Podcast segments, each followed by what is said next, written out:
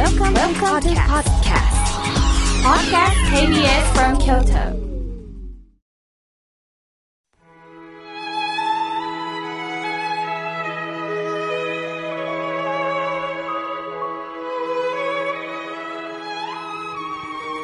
改めまして、僧侶の河村明慶です。今日の法話のテーマは、へそ曲がりについてお話をいたします。皆さん、素直な性格ですか？相手によっては素直になれるけど、また違う相手だと素直になれないという時もありますよね。私は幼少の時にとにかく素直ではありませんでした。例えば母親が勉強しなさいと言います。私は必ず今やろうと思ってたのに、かえってその命令でやる気をなくしたとよく言ったものです。何でもない一言にへそを曲げてしまうんですね。皆さんなんで反発するんでしょうか？それは心の仕組みにあるんですよ。人間は説得されたり命令されると抵抗したくなるという勝負を持ってるんです。反発心です。大人になってもあるんです。例えば、ショッピングをしているときに、ああ、この服いいなと思ったとします。実際手に取って見ていたら、店員さんが声をかけてきて、これいいですよ。昨日も2枚も売れたんですよ。絶対買いですよ。と強く進めてきたとします。するとその推しが急に不快になって、売れてるんだったら進めなくてもいいんじゃないの？と、結局はちょっと考えますと言って、まあ、買わずにお店を出てしまった。こんな経験もあるんではないでしょうか。人間はもともと自分の意志で自由に決定し、行動したいという欲求があるんですね。すると、その自分の自由度が奪われた感覚に陥ると、とっさに反発したり、反抗したりするんです。つまり、自分の自由がもうここで命令されることによって奪われたと思ってしまうんですね。まあ一つの自己防衛でしょう。実際にはお店の方はお客さんの自由なんて奪おうと思ってないんですよ。ただ進めてるのに、受け手の私が奪われた気がするんです。するとそこに、まあ、瞬時に壁を作ってしまうんですね。例えば、もう、なんとかさんと仲良くしてよって言われました。だけど、つい、いや、そう簡単にはいかないの。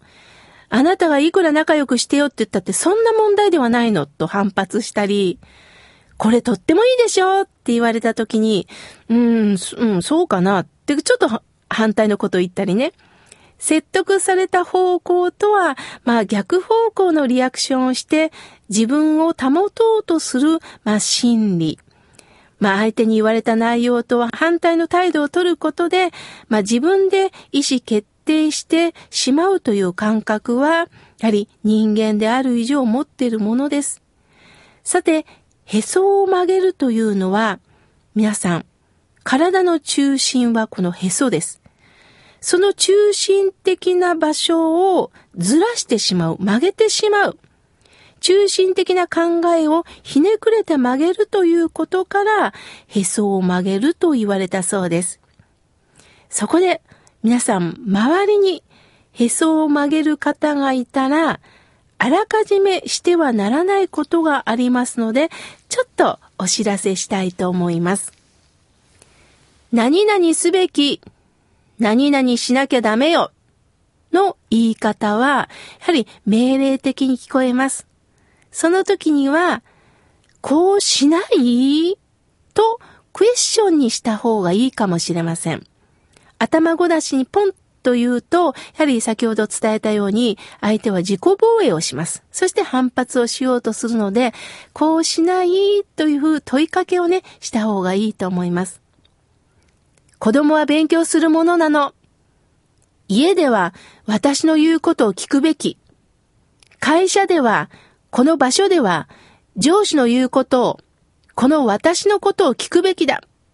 と言ってしまうと、やはりそこに反発が生まれます。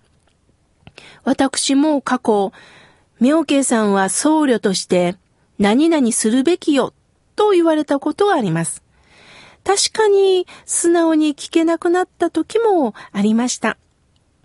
さて、私は体のメンテナンスのために今、マッサージ、鍼灸、ヨガに行っています。マッサージは顔と首、肩、手、足を主に流していただきます。まあ、なぜなら、原稿書きが続くと、表情も、肩もガチガチです。また、歩くことも多いし、公園の時には2時間ほど経っておりますので、足もむくみます。すると、マッサージで流していただきます。実は、何年も行ってる場所があるんです。なぜ私がここに行き続けるかというと、彼女は、こうしましょうとは一切言わないんです。まあ、お店によってはね、このクリームつけた方がいいですよ。あなたぐらいだったら、これ試されたらどうですか？と、まあ、勧めてくれることはありますよね。しかし、あまりにも勧められると、もうマッサージどころではないんですね。買わないといけないという気持ちになってしまいます。彼女は一切そういうことは言いません。それよりも、私の顔、体を観察して、妙慶さん、今日目が疲れてますね。原稿？って聞いてくれるんです。そうなんですよ。今日一日原稿書いてたから、ああ、そうなんでしょうね。だけおっしゃって、無言でマッサージをしてくれます。そして終わった後は、次どうしますかなんて一切聞きません。予約は聞かないんです。それよりも、ご自分のご判断で自由にどうぞ、という対応です。なんだかツーンとしてるようなんですが、でも支払いの時はね、頭を深々下げて、ありがとうございますと料金を受け取られます。この姿に感動しますし、まさに職人のようです。これをやった方が絶対いいんですよ、というよりも、調子どうですか？しか言わない。あとは自分の時間をどうかぐっと寝るのもいい。力を抜いて他のことを考えるんでもいい。私の時間をたっぷりと作ってくれる。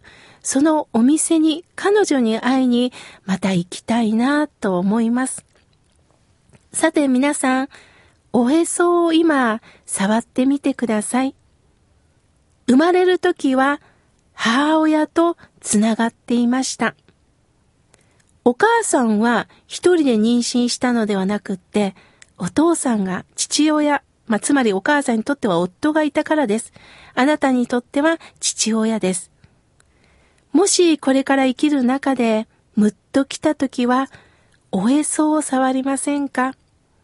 私も多くの命のつながりの中で、こうして生まれたんだ。なんとか文句言ったって、私一人で何もできないんだよね。過去から現在、未来へと全部つながりの中で今私は生かされてるんだな。一人よがりの怒りを持つよりも、ああ、なんでこんな気持ちになるのかな、私って、という自分にもう一度尋ねていきませんか？へそを曲げる。昔の方は面白い表現をなさいましたよね。中心から外すなよ。本当のことを聞いていきましょうね。曲げて物事を見てたら、どんどん曲がっていきますよ。これが仏さんのメッセージなんですね。なぜこうして仏教の話が必要かというと、自分の自我の見方から仏様の視点をいただいて、そして見方を変えていこうというメッセージなんですね。自分一人では何もできません。やっぱり導いていただかないと背中から誰かに押していただかないと私たちはなかなか気づきません。へそを曲げそうになったらお腹を触って、そうだそうだ、中心に整えて整えて、そしてつながりを考えて、今日もぼちぼちと生きていきましょう。